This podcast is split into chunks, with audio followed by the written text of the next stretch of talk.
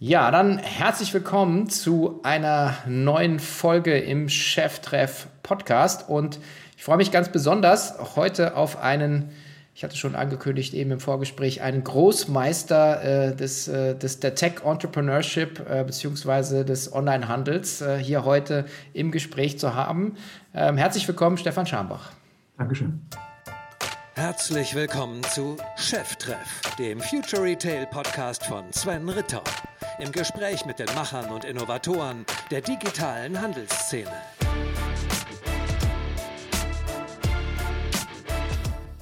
Zu Beginn eine kurze Werbung für unsere Podcast-Kollegen von Snox Salting.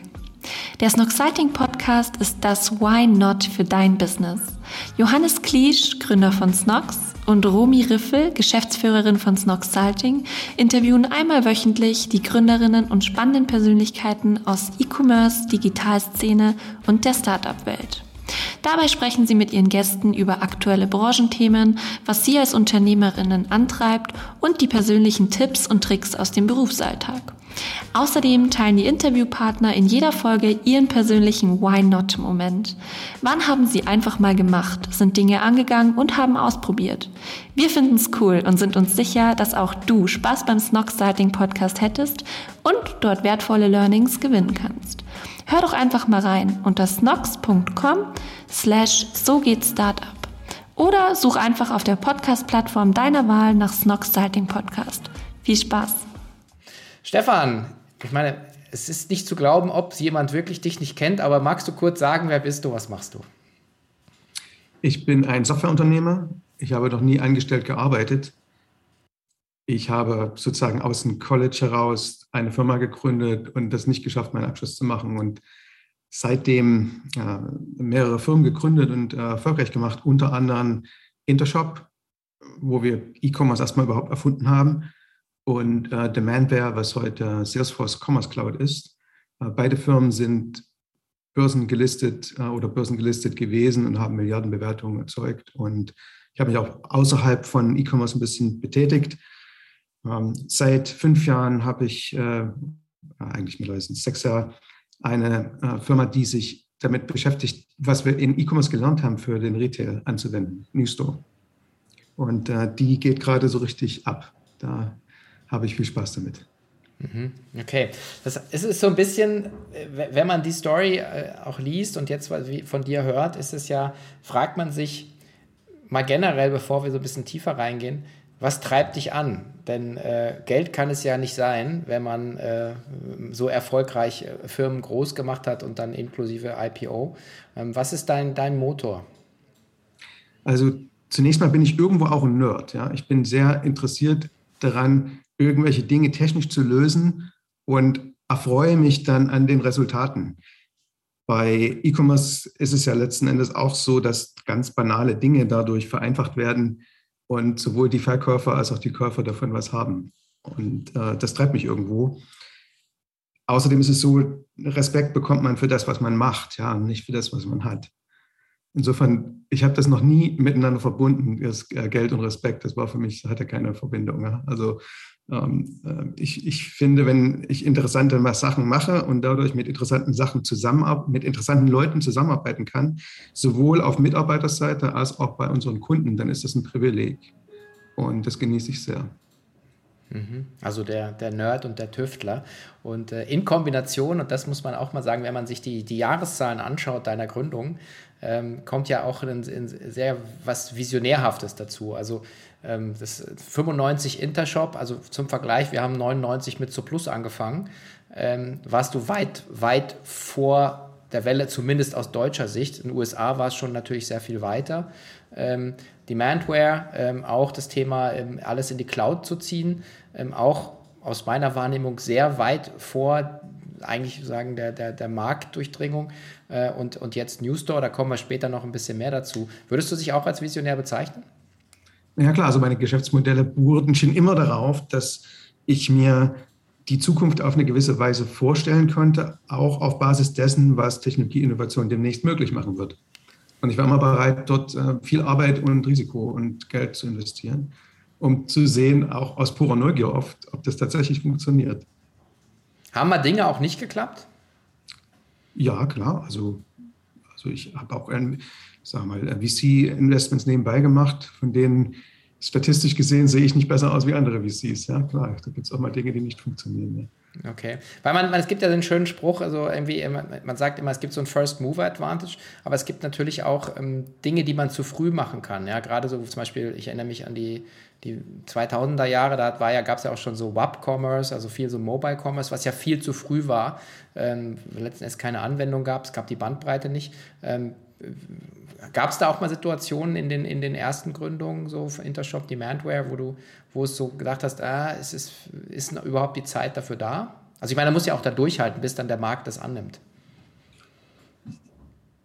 Naja, also bei den großen Abwägungen war ich mir schon sehr sicher, dass das richtig ist. Das genaue Timing kann niemand so richtig festlegen oder sagen, aber man muss dann eben finanzkräftige Partner haben, um das lange genug durchzuhalten, bis man diesen Markt selbst erschaffen hat. Es ist ja nicht so, dass der Markt sich immer von alleine bildet und man liefert dann nur, was der Markt sowieso schon will, sondern äh, bei Demandware insbesondere ist es so gewesen, dass wir einen Markt geschaffen haben, den es vorher nicht gab. Ja. Also alle haben gesagt, inklusive die Industrieanalysten, wer E-Commerce ernsthaft betreibt, muss es im eigenen Rechenzentrum tun. Also E-Commerce als ein Service, der aus der Cloud kommt, wo es den Begriff Cloud noch gar nicht gab, konnte sich niemand vorstellen und wenn dann nur für ganz kleine Unternehmen. Ja, ähm, und ein Geschäftsmodell, was auf Umsatzbeteiligung beruht, dafür sind wir so oft ausgebuht worden, ist heute das Standardmodell. Ja. Ähm, aber mir war klar, das ist richtig, das muss man so machen. Und wir sind dann eben lange genug dran geblieben und haben unterschiedlichste Varianten davon ausprobiert wir hatten am Anfang übrigens auch kein AWS, also kein Amazon Web Services, sondern wir haben die Cloud-Hardware und die Cloud-Systeme selbst entwickelt, selbst gebaut, selbst in die Rechenzentren verschickt, selbst zentral gemanagt. Ja, irgendwann konnte man das mal auf Amazon machen, aber äh, für viele Jahre war das schlichtweg nicht möglich. Am Anfang gab es es nicht und später war es nicht leistungsfähig genug. Ähm, aber wir wussten, irgendwann gibt es das mal. Und ähm, als Salesforce die Firma Demandware für drei Milliarden gekauft hat, waren die ein großer äh, Amazon Web Services Kunde und konnten das problemlos äh, übertragen, weil sie dafür viel weniger Geld bezahlt haben als andere. Ja. Aber dass das technisch möglich sein wird und dass das logisch ist, dass es so passiert, ja, ähm, das mit den, äh, sage ich mal, mit den Business Drivern zu verbinden, ja, äh, wenn man das gut macht und dafür ein bisschen Talent hat, kommt man eigentlich mit Visionen raus, die sich in, in der Regel in den nächsten fünf bis zehn Jahren umsetzen lassen. Ja. Mhm. Es muss natürlich Aber außerdem noch was sein, was nicht fünf Leute vorher schon gemacht haben. Ja. ja. Also es muss äh, schon, äh, sagen wir mal, genügend neu, wirklich einen Neuwert haben. Ja? Also da muss was. Äh, und, und in meinen Businesses war es immer so, ich habe immer gesagt, wir brauchen mindestens, mindestens drei Trends, die sich gegenseitig ergänzen. Ja drei große Trends, ja, also technische Trends, Business-Trends, was auch immer es ist. Also zum Beispiel, ich würde niemals etwas entwickeln für einen, für einen Markt, der im, äh, sag mal, der, der nicht wächst. Ja, würde ich nie machen, macht für mich keinen Sinn. Ja. Ähm, aber ich möchte auch sehen, dass die technischen Trends es ermöglichen, eine Lösung zu schaffen, die alle bestehenden Konkurrenzprodukte in den Schatten stellt. Ja. Mhm. Jetzt brauchst du ja natürlich für sowas äh, auf der einen Seite Geldgeber, die, die auch einen langen Atem haben und so eine Vision mitgeben. Ähm, auf der anderen Seite braucht man Kunden, äh, die dann eben auf sowas Neuartiges aufspringen wollen. Ja. Ähm, auf der Geldgeberseite, ich weiß, da muss ich sagen, bin ich jetzt ein bisschen blank. Äh, bei Intershop, ich, ich weiß gar nicht, wie ihr damals gestartet seid. Ähm, habt ihr das alles selbst finanziert oder war das auch schon Nein, Venture Capital? Es waren, jedes Mal, äh, es waren jedes Mal äh, Venture Capital Geber mit drin. Mhm. Bei Intershop waren wir sogar das erste Software-Venture-Investment in Deutschland. Also vorher gab es auch schon so ein bisschen Venture-Kapital, aber für Laser, Materialwissenschaften und solche Dinge, nicht für Software. Software rangierte damals äh, 1995, 96, als die Finanzierung stattfand, ungefähr so auf dem Niveau von einer Excel-Tabelle. Ja. Mhm. Und äh, wir hatten die Technologie-Holding damals als Erstinvestor, die haben dann einen US-Investor mit reingebracht, äh, Sigma Partners. Es waren damals noch nicht so große Summen, für, für uns erschienen sie riesig, aber es hat gereicht, um das Headquarter sofort nach Erhalt des Geldes nach San Francisco zu setzen und eine globale E-Commerce-Firma draus zu machen. Und äh, da kommen wir auch gleich zum zweiten Punkt. Also es wäre mir nie möglich gewesen, solche erfolgreichen Firmen zu bauen, ohne mit der Idee immer in die USA zu gehen. Mhm. Das wäre aus Deutschland heraus so nicht gegangen. Mhm.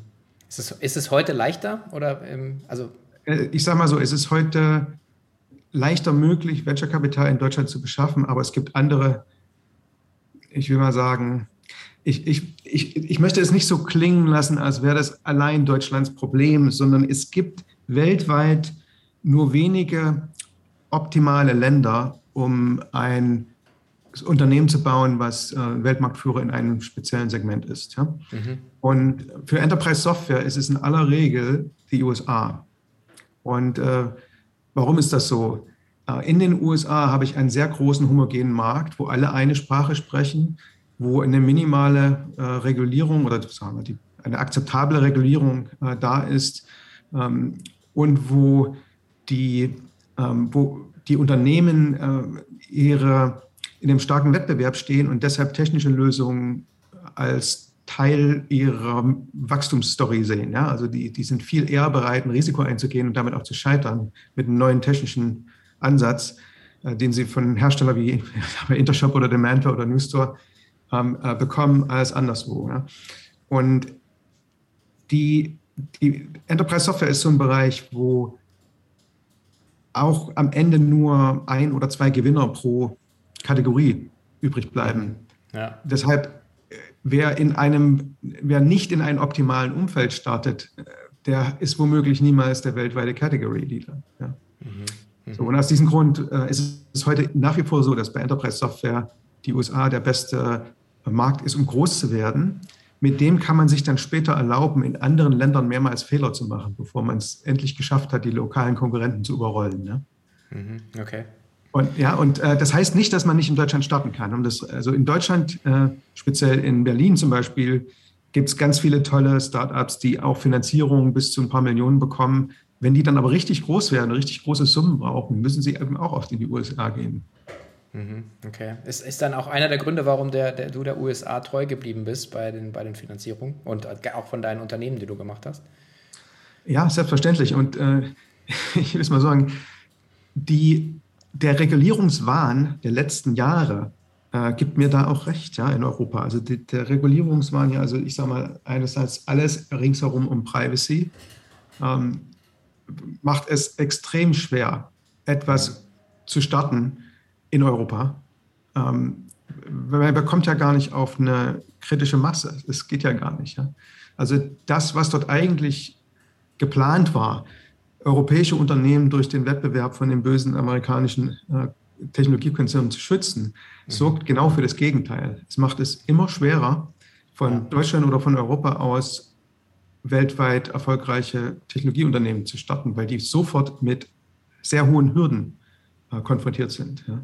Und ich meine, das ist äh, alles um äh, die, alles um den Datenschutz ist eine Sache, aber ähm, der, der, es gibt eben Dutzende von anderen weniger bekannten, massiv eingreifenden Regulierungs- äh, äh, Gesetzesnovellen, ja, die äh, auf EU-Ebene entschieden werden, die es eben immer schwieriger machen, Enterprise-Software zu entwickeln. Ja, denn sie sorgen für eine Fragmentierung mhm. der Regeln. Ja. Äh, die sind ja nicht international die gleichen, sondern die sind dann oftmals außerdem noch von Land zu Land äh, unterschiedlich. Mhm, okay. Ja, es ist leider, ähm, also man fragt sich immer irgendwie, ob man in den letzten 20 Jahren nichts dazugelernt hat, aber wie du sagst, ähm, vielleicht selbst wenn man in Deutschland dazugelernt hat, ähm, sagen, werden die Entscheidungen natürlich dann eher in Brüssel getroffen. Äh, und, ich würde sagen, bei dieser Art von Regulierung sind die Deutschen leider der Treiber oft, ja, zusammen okay. mit den Franzosen. Und ähm, man hat eben nichts dazugelernt. Man hat an der Stelle gar nichts dazugelernt. Ja. Also ein Beispiel aus meiner jetzigen Firma aus, aus Newstore. Mhm. Teil unserer Lösung ist ein Mobile POS. Ja? Also praktisch ein POS ist auf dem iPhone. Ja? Braucht man keine weitere Hardware dazu, läuft alles auf dem iPhone. Ja? So, ähm, jetzt gibt es jetzt gibt es die Vermutung in den europäischen Ländern, dass überall dort, wo eine Kasse ist, passiert Betrug. Ja? Mhm. So. Und wo kommt das her? Das kommt her von Bäcker, von Restaurants, von Einzelunternehmern. Ja? Ähm, daraus sind Regeln entstanden, wie die Kassensicherungsverordnung, die es dummerweise in unterschiedlichen Formen auch in allen anderen europäischen Staaten gibt. Die ist nicht homogenisiert. Ja? Und die ist in eine moderne Form gehoben worden. Ne? Da steht dann nicht mehr drin, was man als Prozedur einzuhalten hat, sondern da steht genau drin technisch, das ist so und so zu implementieren mit digitaler Signatur und Echtzeitanbindung ans Finanzamt und, und, und. Ja? Und das Ganze muss man dann 27 Mal unterschiedlich äh, aufbauen und sich zertifizieren lassen. Ja? Das ist ein irrer Aufwand. Ich habe versucht, dahinter zu kommen, warum müssen das große Marken machen? Wo die doch ganz andere Probleme haben, die betrügen nicht an der Kasse. Ja? Da wurde mir gesagt von den Fachpolitikern, die das durchgedrückt haben, aufgrund von Gerechtigkeit. Ja, wenn das den Bäcker aufgezwungen wird, sowas, dann muss das bitte auch ein Großunternehmen machen, obwohl da, da gibt es keinen, also ich meine, da wird ja jedes Stück gezählt, hat eine Seriennummer. Da gibt es keine Möglichkeit, an der Kasse vorbeizuarbeiten. Ne? Ja. Also das ist diese, äh, Bürokrat dieser Bürokratie-Wahnsinn, ähm, von dem die Amerikaner intuitiv verstehen, dass er sie zurückwerfen oder behindern würde. Das machen die dort nicht mit. Mhm. Okay. Ja, ja, ich kenne leider auch gerade wieder, hängt irgendwas bei mir, wenn da Anmeldung beim Amtsgericht, es ist keiner erreichbar. Nach zwei Tagen habe ich erfahren, die Kollegin ist erstmal drei Wochen im Urlaub. Äh, und du fragst dich, meine Investoren warten, aber ähm, naja, anyway. Also, gehen wir doch mal, weil du schon New Store angesprochen hast, äh, vielleicht einmal in ein aktuelles Business rein, weil ähm, das finde ich auch super spannend. Ähm, ich hatte mit Jochen Krisch auch schon ein paar Mal äh, darüber so gesprochen, so ein bisschen deinen Werdegang und äh, eben von der Standardsoftware der ersten so für E-Commerce ähm, hin zu der ersten, ja, Retail-Lösung in der Cloud und jetzt so ein bisschen ähm, Digitalisierung des, ähm, des Einzelhandels. Ähm, ich glaube, euer Claim ist ähm, Omnichannel as a Service. Irgendwo habe ich gelesen, ähm, die Store Experience of Apple combined with the shopping convenience of Amazon. Ähm, was heißt denn das in deinen eigenen Worten? Ich erzähle es mal vielleicht ein bisschen äh, aus der Richtung, woher es gekommen ist. Bei meinen letzten beiden Firmen, bei Intershop und bei Demandware, haben wir ja großen Marken ermöglicht, weltweit tolle E-Commerce-Websites ähm, aufzubauen, zu betreiben, zentral zu betreiben auch. Ja. Dieselben Marken, die eine super tolle ähm, E-Commerce-Strategie hatten mit ähm, leicht angepassten E-Commerce-Webseiten in jedem Land und so weiter. Wenn man bei denen in den Laden gegangen ist, äh, das sah aus wie in den 80ern. Ja, die hatten irgendwelche Hardware-Kassensysteme von NCA oder von IBM. Ähm, es gab keine Integration von Online, Offline. Also ich kann mich lebhaft an solche Erlebnisse erinnern, wie jemand vor mir in der, in der Schlange, die es da ja auch gibt, ja, versucht, was zurückzugeben, was online gekauft wurde und der Verkäufer sagt, ich bin aber nicht Nike. Ich bin nur so ein Franchise-Ding, aber es steht auch Nike draußen dran. Ich bin aber nicht Nike. Ja. Äh, so etwas. Ja. Äh, äh, völlig klar, dass das nicht so weitergehen kann in, einer, in einem Zeitalter, wo die Konsumenten in den Läden genauso behandelt werden wollen wie online. Ja. Und äh, so haben wir also gedacht, wir wenden an, was wir bei E-Commerce gelernt haben, ähm, wir, wir, wenden das auf Retail an. Ja. Also wir versuchen praktisch Retail so zu betreiben wie eine Verlängerung der Website alles datengetrieben zum Beispiel. Es gibt keine anonymen Käufe oder nur, wenn jemand unbedingt darauf besteht. Aber online gibt es ja auch keine anonymen Käufe in dem Sinne. Also wenn ich die E-Mail-Adresse gebe, dann weiß, dann weiß, wird das alles zugeordnet. Ja? Ähm, und wir können das in, auf eine Art und Weise machen, äh, wo solche ähm, äh, sag mal, unbequemen ähm, Erlebnisse wie es gibt eine Schlange, weil es nur eine Kasse gibt äh, oder wenn was in meiner Größe nicht da ist, kann ich es nicht bekommen und die können mir das nicht schicken, wo das alles der Vergangenheit angehört. Ja? Äh, das ist die Idee. Und äh, letzten Endes betreibt, betreiben unsere Kunden, das sind alles große Marken, sind keine Händler in dem Sinne, sondern große Marken, die betreiben ihre ähm, Läden, sofern sie welche haben, mit New Store. Und dort hat jeder Verkäufer ein iPhone und kann alles mit dem iPhone machen. Das iPhone ist die Kasse. Das iPhone erlaubt, Dinge zu verkaufen, die es nicht im Laden gibt momentan. Mit dem iPhone kann der Verkäufer per Chat mit mir ähm, konferieren, wenn ich schon wieder ähm, aus dem Laden rausgegangen bin, aber noch eine Frage habe, kann mir über Chat wieder was verkaufen. Ähm, es ist praktisch ein voll integriertes System, was online und offline zusammenbringt und in den Läden eine andere Shopping Experience bietet, wo ich mich an jeden Verkäufer wenden kann und jeder Verkäufer sofort alles für mich tun kann, aufgrund von einer iPhone-App. Jetzt folgt eine kurze Werbung in eigener Sache. Wir sind stolz auf unsere neue Plattform im K5-Universum, die K5 Shop Insights. K5 Shop Insights ist die neue Plattform für E-Commerce-Macher und Begeisterte. Dort kannst du andere Online-Shops bewerten und, noch viel wichtiger, von den besten Online-Shops deiner Branche lernen und wichtige Optimierungsimpulse für deinen eigenen Shop sammeln. Bereits über 6500 Experten bewerten dort die Shops. Das Ganze hört sich interessant an für dich? Dann schau doch mal vorbei und geh auf insights.k5.de. Wir freuen uns auf dich. Wer sind denn die Kunden? Ihr habt ja schon eine. Ich habe Wohlvor, habe ich gesehen, ähm, oder Wohlfort heißt das, glaube ich. Ähm, kannst du schon ein paar? Ja, also wir haben, wir haben große Marken als, ähm, als Kunden. Ich kann jetzt nicht alle nennen, weil wir nee, noch nicht mit allen, äh, sage ich mal, äh, die Möglichkeit äh, äh, gegeben bekommen haben, das, das äh, sagen wir anzukündigen. Aber mhm. Äh, wir haben circa 60 große Marken weltweit als, als Kunden. Ja. Alles Bekannte, würde man sofort wiedererkennen. Mhm. Okay. Ähm, passt schon. Ähm, jetzt haben wir 2022.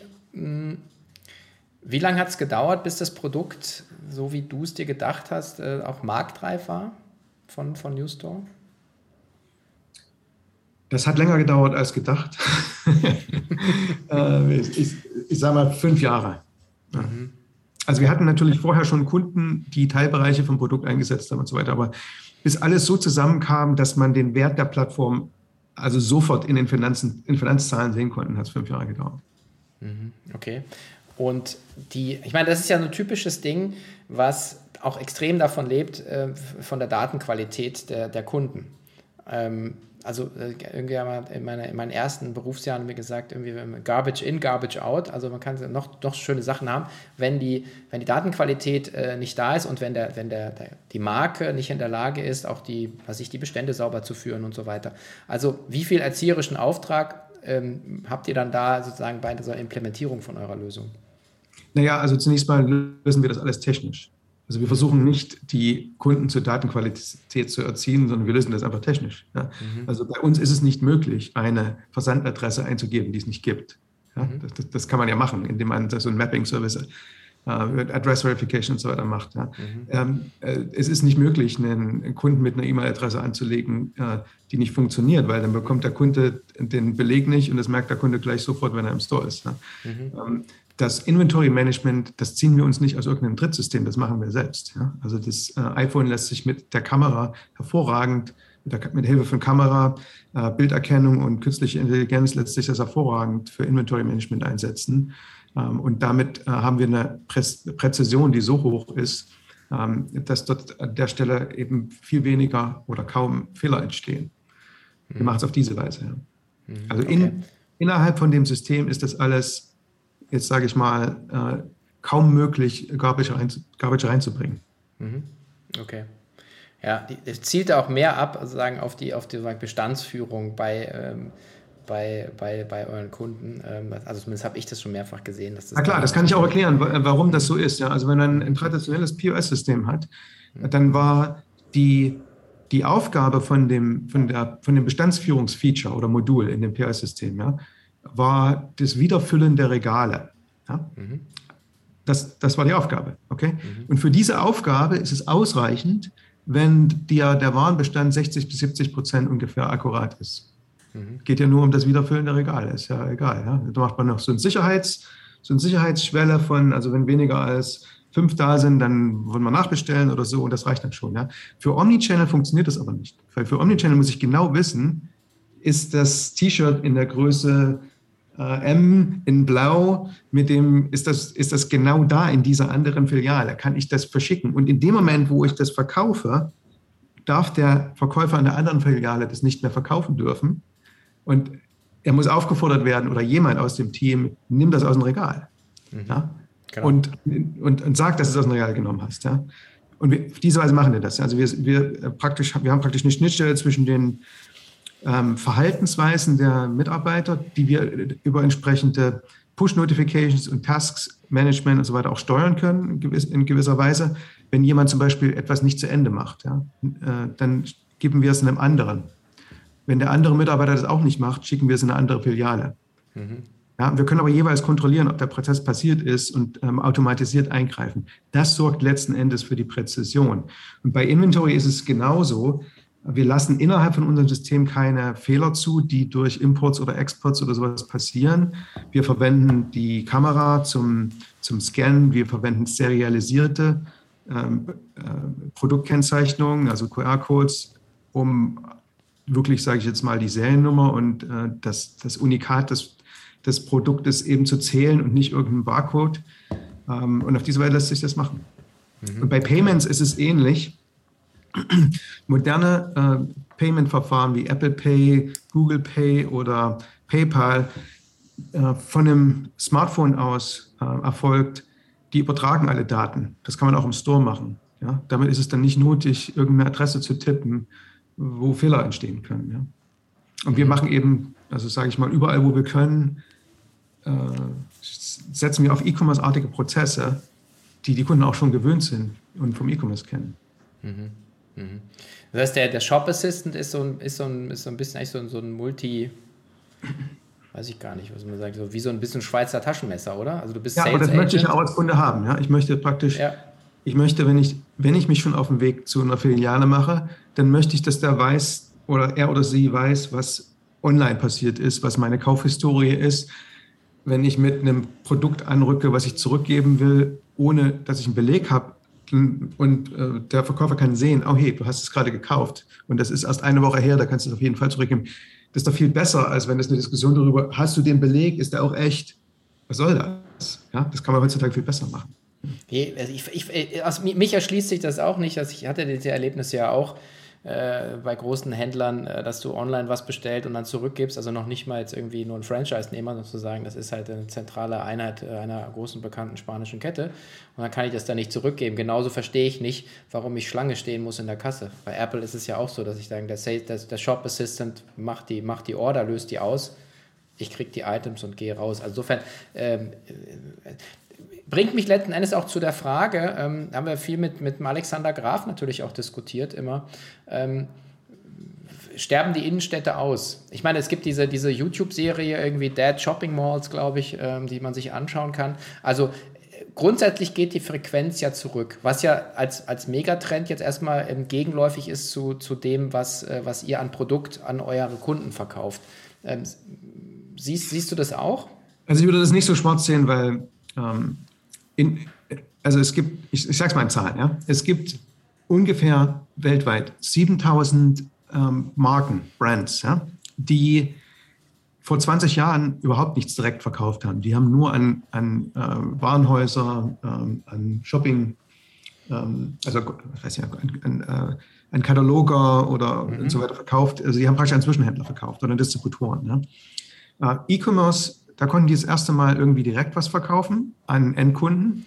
Und mittlerweile sind eigentlich alle Marken auf dem Weg zu sagen, wir wollen so viel wie möglich direkt verkaufen. So viel wie möglich. Ja. Und so viel wie möglich heißt im Endausbau vielleicht ähm, 40 Prozent E-Commerce, 40 Prozent Own Retail, also mit eigenen Stores, ja, und vielleicht 20 Prozent über kuratierte Marktplätze. Und in den seltensten Fällen mal über eine Mall, äh, über, über ähm, sag ich mal, ist ein Department Store. Ja. Mhm. Ähm, das, ist, das wird die neue Welt sein. Aber das heißt auch, dass viele Marken, dass viele Markenstores eröffnen werden. Und diese, diese Brandstores, die können entweder standalone in Innenstädten entstehen, aber die können auch in einer Mall entstehen. Ja? Also ich würde das nicht so schwarz sehen. Das Modell ändert sich eben nur und es wird viel mehr ähm, also, also everybody's cutting out the middleman. Das ist im Grunde genommen was passiert, ja, weil es ist möglich. Es ist auch so, dass die Kundengewinnung ähm, rein online ist extrem teuer. Ja? Mhm. Und ähm, mit, einem, mit einem eigenen Store ähm, äh, ist die Kundengewinnung, die Neukundengewinnung etwa nur halb so teuer wie online. Ja? Mhm. Bei online gibt es ein Duopoly zwischen äh, Facebook und, und Google was die Preise hochtreibt, ähm, mittels ausgeklügelten automatischen Bieterverfahren. Also es, sie versuchen letzten Endes den gesamten Gewinn da äh, wegzunehmen, wenn es irgendwie geht. Ja? Und äh, ähm, mit, mit, Retail gibt es diese äh, Monopolisierung nicht, ja? weil es gibt ganz viele Städte, man kann es an jeder Ecke probieren, ja, wo es geeignet scheint. Ähm, allerdings wird es wohl so sein, dass diese Brandstores nicht zuerst in den Kleinstädten eröffnet werden. Ja? Die werden eher erstmal in den größeren Metropolen eröffnet. Mhm. Ja, ist ein spannender Punkt. Ich glaube, es ist auch so, es sind jetzt so, so, so, gegenläufige Trends so ein bisschen. Also ich glaube, die, äh, vielleicht ist sogar so auch, also das ist jetzt so eine These, die, äh, also online wird immer teurer, ja, sehe ich auch so. Ähm, und du hast gerade gesagt, die Kundengewinnung ähm, jetzt sagen in, in, dem, in dem Mix offline-online ähm, gewinnt. Ähm, habt ihr da Daten? Also auch ja, was so. Klar, aber ich kann es mal vom Prinzip her erklären, dass, da ist es, mhm. das ist super einfach zu verstehen. Ne? Ähm, wenn ich die Fixkosten von einem Retail-Store weiß, von einer Marke. Und äh, ich weiß ganz genau, wer ein Neukunde ist, der gewonnen wurde durch diese Lokation, in die man investiert hat. Ja. Also wir mal, ich nehme jetzt die Fixkosten bestehen aus Miete, Gehältern, Overhead, weiß ich nicht was. Ja. Und angenommen, ich habe in dem Monat 200 äh, neue Kunden gewonnen, dann kann ich das äh, ausrechnen. Ja, das ist meine Customer Acquisition Cost. Die kann ich erstmal sofort vergleichen mit äh, der Online Customer Acquisition Cost. Ähm, wenn ich das habe, ähm, und das kann man nur dann haben, wenn man bei jedem sozusagen eine, eine Kundenkartei anlegt, eine elektronische. Ja? Aber das macht ja eine Website auch. Also eine Website, wenn ich da hingehe und bestelle, und da spielt es übrigens keine Rolle, ob ich ähm, als Gast bestelle oder äh, mich dort sozusagen dauerhaft anmelde mit einem Passwort, weil gespeichert wird das alles unter meiner E-Mail-Adresse. Ähm, ist ja auch gewünscht, dass wenn ich mal wiederkomme und äh, dass ich dort mhm. irgendwie auf ähm, so, also äh, wenn ich das im Laden auch mache, nur dann kann ich wirklich, also wenn ich praktisch von jedem Kunden ein identifizierbares Merkmal habe, nur dann kann ich wirklich wissen, welche sind neue Kunden, welche sind alte Kunden. Ja? So, jetzt gibt es einen Customer Lifetime Value, den weiß ich meistens aus meinen Daten aus der Vergangenheit. Ja? Und äh, man kann sich ungefähr so vorstellen, ähm, bei unserem Kunden Antucket in den USA, die machen Hemden zum Beispiel, hat ein ähm, Kunde das erste Mal in New York äh, äh in einer Filiale äh, äh, zwei Shirts gekauft, äh, findet die klasse, Frau findet sie auch gut, bestellt mehrere online nach. Warum? Weil ähm, die Größe passt jetzt, hat man im Store rausgefunden. Ne? Dann kann man sozusagen über die Laufzeit die verschiedenen Online-Offline-Käufe zusammenfassen und weiß dann halt, mein Customer Lifetime Value fünf Jahre ist, keine Ahnung, 1000 Dollar oder sowas. Ja. Dann habe ich eine Rohmarge, die ist auch ist nicht so sehr veränderlich. Bei Marken ist sie in der Regel sehr hoch, zwischen 50 und 80 Prozent. Ja. Das heißt, ich kann, ich kann genau ausrechnen, ist mein Store, ähm, ähm, ich sag mal so, nicht ist er profitabel, das ist was anderes, ja, sondern ähm, ist mein Store etwas, was sich positiv auf ähm, die, die Finanzen von meinem Unternehmen auswirkt. Ja? Weil es kann ja auch sein, ähm, der Store gewinnt einen Haufen Neukunden, ist an sich aber nicht profitabel. Ich weiß aber, mhm. über eine bestimmte Laufzeit ist das alles wieder drin, ist überhaupt kein Problem. Ja? Und durch diese Daten kann ich wiederum berechnen, kann ich mir leisten, weitere Stores aufzumachen und welche Parameter müssen die nach welcher Zeit erreichen, damit die gut für mich sind. Ja, ja genau. Und, ja. Ja, das ist ja der äh, Marketing-Mix dann, ne, den man sich dann anschauen muss. Genau, und damit kann man auch zu VCs gehen als, als Brand und als kleines Brand und sagen, guck mal, ich habe das in fünf Städten hingekriegt, das ist super. Und die Unit Economics sind klasse. Und ich weiß, wenn ich einen Kunden gewinne, ist er über, weiß ich nicht, fünf Jahre 2000 Dollar wert. Ja? Ähm, und äh, ich brauche einfach nur mehr Geld, um mehr Läden aufzumachen. Mhm. Ähm, ist aber klar, wie das wieder rumkommt. Mhm. Ja, das ist ja was anderes, als wenn ich komme und sage, naja, ich habe fünf Stores und die sind nicht so richtig profitabel, ist aber auch nicht schlecht, aber eine andere Story. Ja. Mhm. Und so aber in groß denken die Marken. Ja. Die versuchen im Grunde genommen massiv diese, diese, sag mal, diese Experience, diese Marken-Experience äh, äh, nicht nur online, sondern eben auch in den Innenstädten über eigene Stores zu pushen äh, und dort drin Neukunden zu gewinnen und das auch als Customer Service Investment zu sehen. Mhm. Hat wahrscheinlich dann auch, also auf der einen Seite ist natürlich jetzt Marketing, also wenn man sagt, die, die, die Customer Journey eigentlich äh, wirklich sich anschauen zu können, zu sagen, wo ist der Erstkontakt äh, und, und wie bearbeite ich den Kunden dann weiter. Ähm, zweite, hast du wahrscheinlich dann mit eurer Lösung auch Kostenersparnisse an anderer Stelle, oder?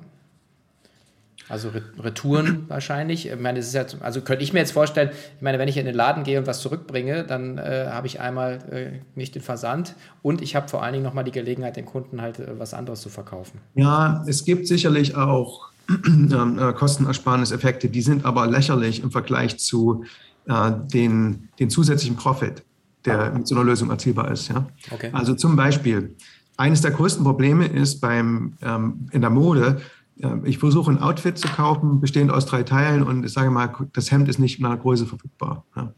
Ähm, wenn mir der Verkäufer sofort vor mir stehend auf dem iPhone, ohne dass ich irgendwas tippen oder buchstabieren muss, das Hemd verkaufen kann und ich bekomme es am nächsten Tag zugeschickt, dann nehme ich das doch, oder? Ähm, aber das geht eben nur dann, wenn es super einfach sowohl für den äh, Konsumenten als auch für den Verkäufer ist. Und, dieser, und dieses Hemd das ähm, jetzt nicht in dieser Filiale war, das könnte in einer anderen Filiale liegen, es muss nicht im Zentrallager liegen. Ja? Ähm, äh, dadurch ist es wiederum möglich, viel mehr an äh, Ware zum vollen Preis abzuverkaufen, weil normalerweise liegt es in den Läden rum, keiner weiß, wo es liegt, es wird nicht abverkauft, äh, es ist ein ineffizienter Markt, ja, wegen der großen äh, Anzahl von äh, Farb- und, ähm, und Größenkombinationen. Und äh, hinterher kommt es ins Outlet für ein Drittel vom Preis. Mhm. Also das sind eigentlich die finanziellen Effekte. Die sind viel, viel größer als die Kosten von so einer Lösung oder irgendwelche Einspareffekte anderswo. Mhm. Oder ähm, also die meistens sind die, die, die größten Effekte sind tatsächlich bei Zusatzumsatz ähm, und den Full Price, also Full Price versus Discount. Ja. Mhm. Okay, das heißt also, sagen die, die Digitalisierung äh, der Daten oder das Empowerment der Leute vor Ort ist fundamental. Genau. Ja. Und äh, also wie gesagt, diese Inventory äh, Inefficiency, die vorherrscht, in, wenn man viele äh, Filialen hat, ja, das ist so ein großes Problem, dass äh, das ist äh, im Grunde genommen ähm,